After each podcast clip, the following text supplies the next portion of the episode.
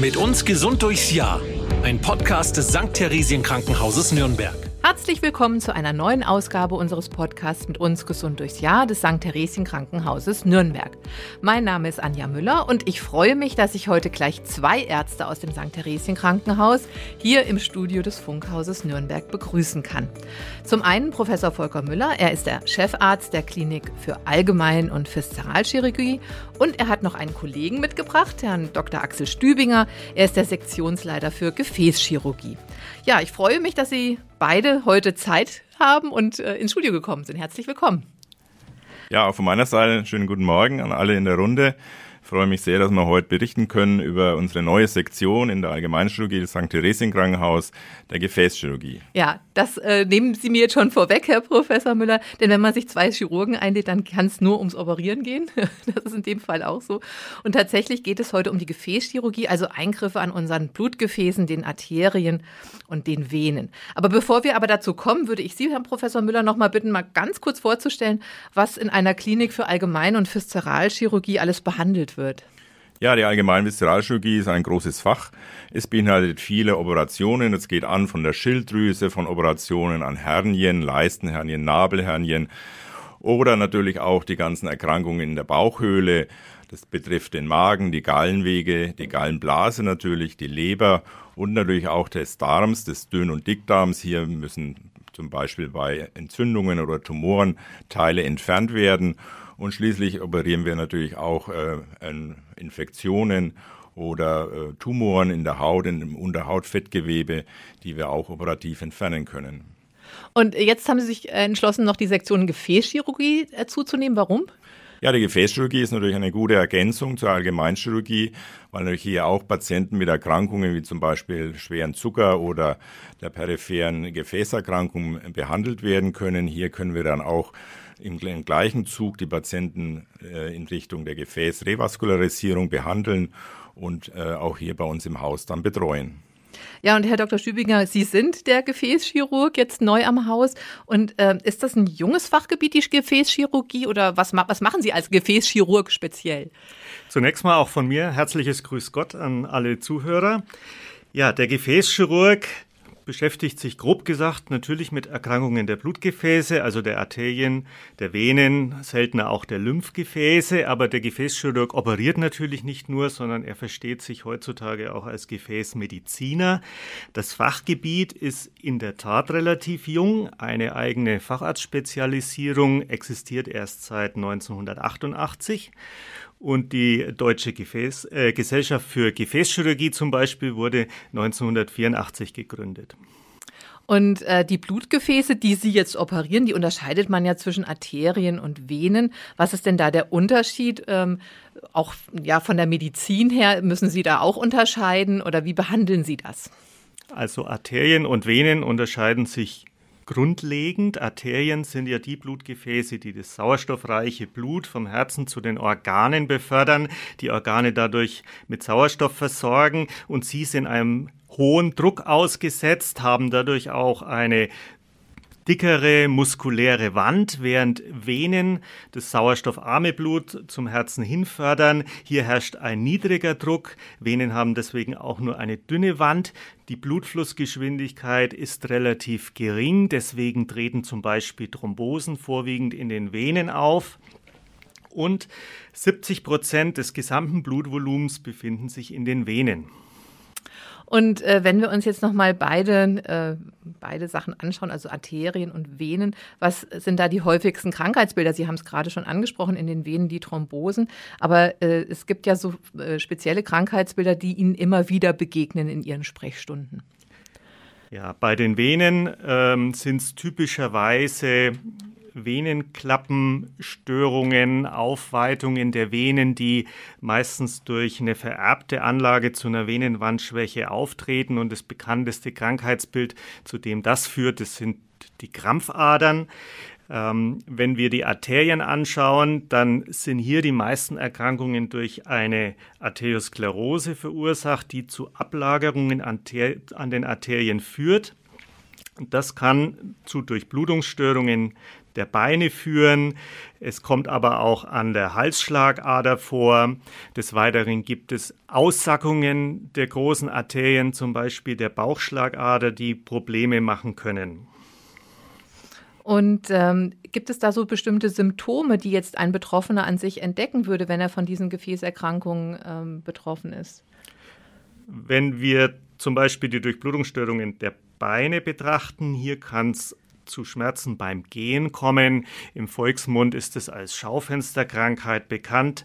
Die Patienten müssen dann beim Gehen stehen bleiben äh, aufgrund der Schmerzen und erst nach einer gewissen Zeit können sie weiterlaufen.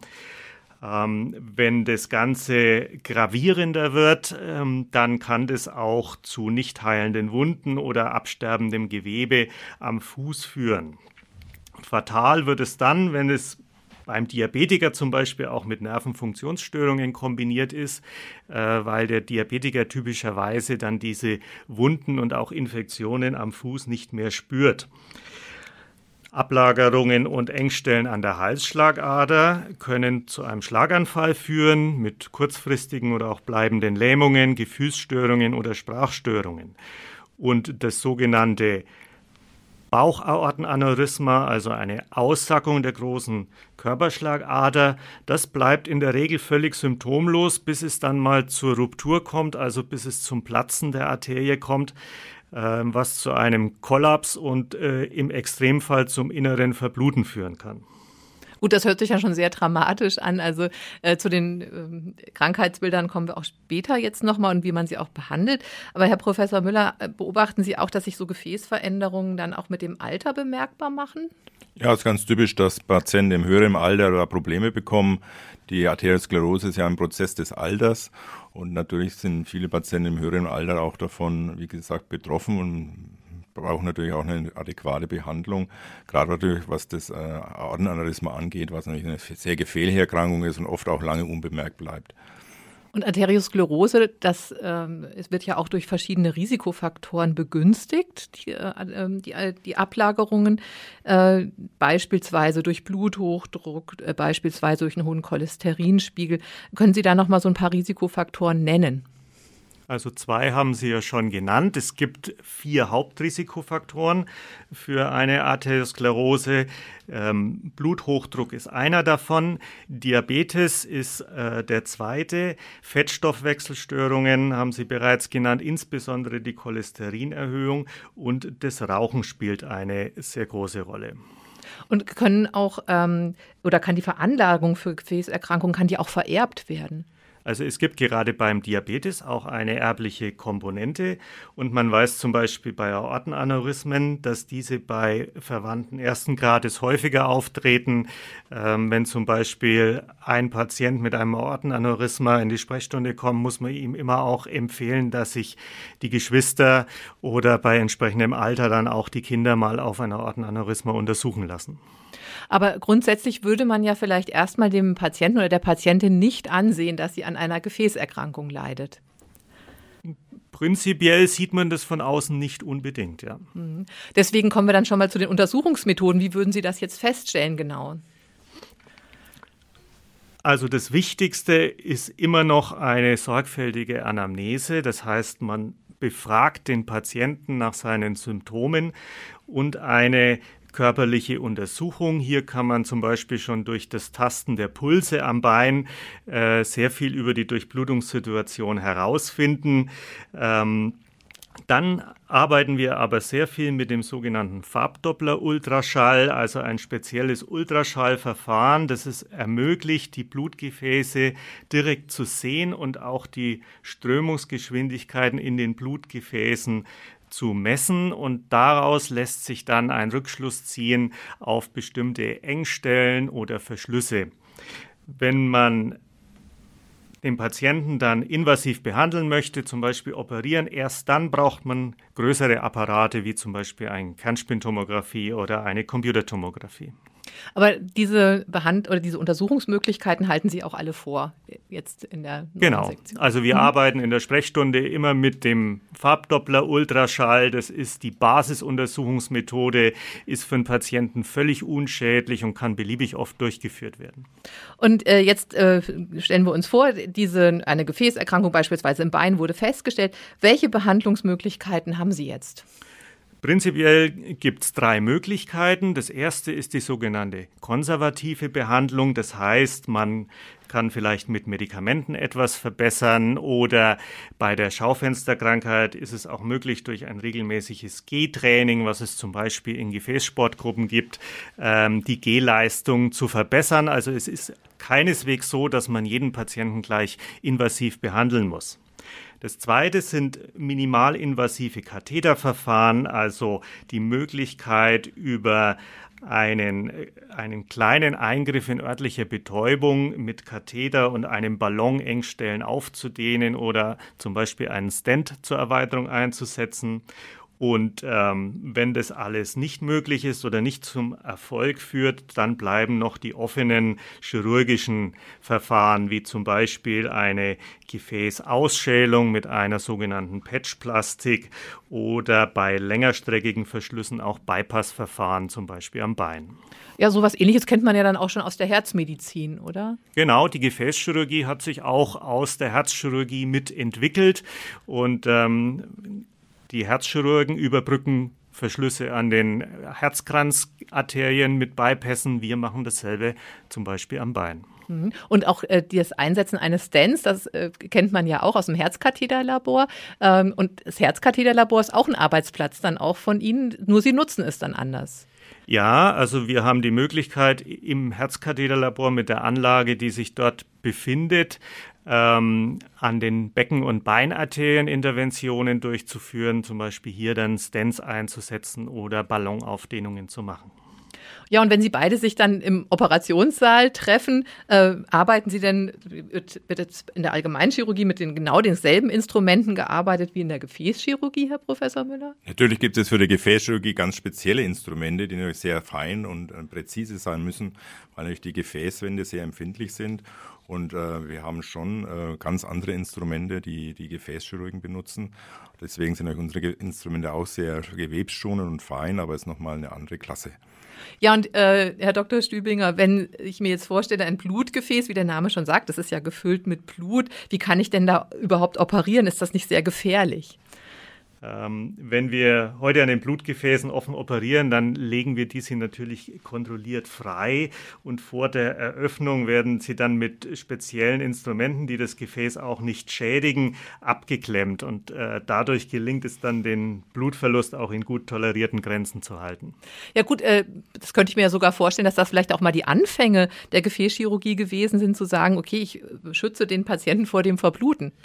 Ja, das ist durchaus korrekt. Also die Gefäßchirurgie hat sich daraus entwickelt, den Menschen vor dem Verblutungstod zu bewahren, wobei früher die Gefäße, als man die heutigen Möglichkeiten noch nicht hatte, einfach unterbunden wurde, mit der Folge, dass es dann vielleicht auch zu Durchblutungsstörungen dadurch erst gekommen ist.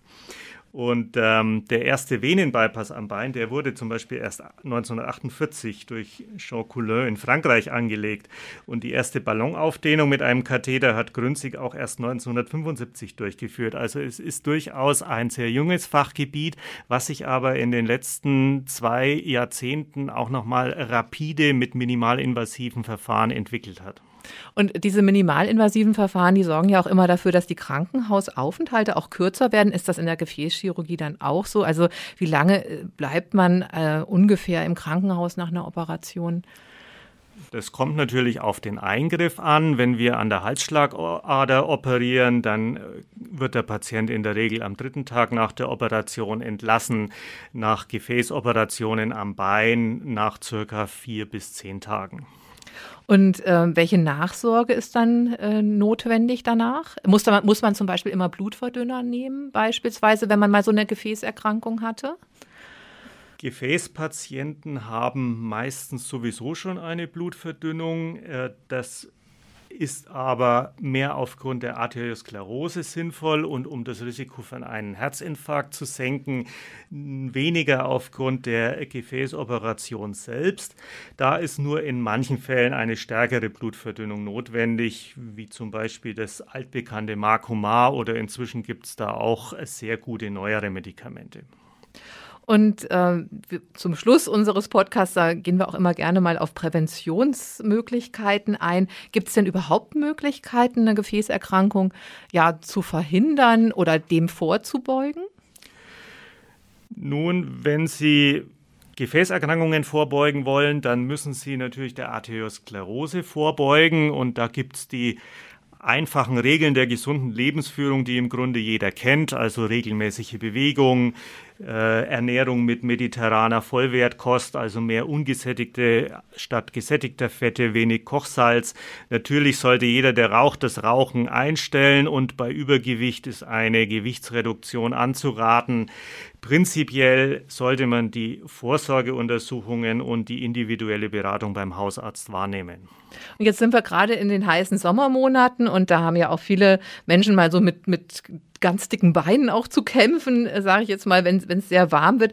Ist das jetzt auch schon so ein Vorbote für eine, für eine mögliche Gefäßerkrankung, weil dann eben da eben nicht mehr der Blutfluss so äh, läuft, wie er vielleicht laufen sollte? Also in den warmen Sommermonaten ist es am wichtigsten, genügend Flüssigkeit zu sich zu nehmen, um eine Thrombose vorzubeugen. Ähm, die Venen sind bei hohen Temperaturen prinzipiell äh, erweitert und das kann dann natürlich auch zu dicken Beinen führen. Das ist aber per se noch kein Alarmzeichen. Und bei Frauen hat man ja dann oft auch mal so Besenreißer oder Adern treten irgendwie so hervor, beziehungsweise Venen. Äh, ist das dann schon was, wo Sie sagen, ja, da müsste man danach mal schauen? Das ist eigentlich dann eine Veränderung, die schon so, ein, so einen kleinen Hinweis gibt? Besenreiser haben noch keinen großen Krankheitswert. Wenn es dann natürlich schon zu sichtbaren Krampfadern gekommen ist, dann äh, kann man sich beim Hausarzt oder auch beim niedergelassenen Gefäßchirurgen dann mal beraten lassen. Und Sie selber haben auch Sprechstunden? Wir bieten auch Gefäßsprechstunden an, vorwiegend für arterielle Gefäßerkrankungen. Hierzu kann gerne ein Termin vereinbart werden.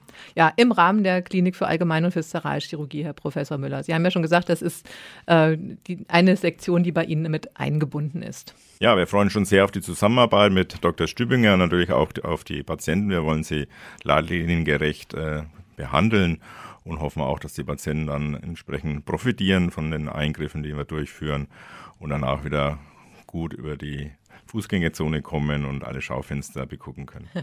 ja, das wollen wir hoffen, ja. Vielen Dank Ihnen beiden für diese Informationen. Ähm, wenn Sie mehr wissen wollen, gehen Sie auch ruhig mal auf unsere Webseite vom St. Theresien Krankenhaus www.theresien-krankenhaus.de. Ja, ich bedanke mich nochmals und ich freue mich, wenn Sie das nächste Mal wieder dabei sind. Mit uns gesund durchs Jahr. Ein Podcast des St. Theresien Krankenhauses Nürnberg.